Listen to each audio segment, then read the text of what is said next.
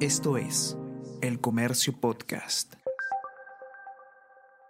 Buenos días, mi nombre es José Manuel Romero, periodista del Comercio, y estas son las noticias más importantes de hoy, jueves 3 de agosto.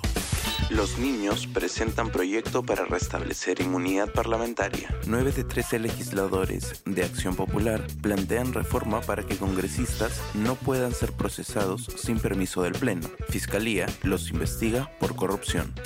Perú Libre tomará el control de la Comisión de Fiscalización. Grupo de trabajo estuvo a cargo de Fuerza Popular hasta julio pasado. Ahora estará liderado por Perú Libre como parte de negociaciones entre bancadas juez dilata decisión sobre prisión para Goray y Fernandini. Se suspendió la audiencia para hoy a las 3 y 30 de la tarde para resolver el pedido de 36 meses de prisión preventiva para los investigados. Sada Goray, Mauricio Fernandini y otros investigados están detenidos desde el 7 de julio.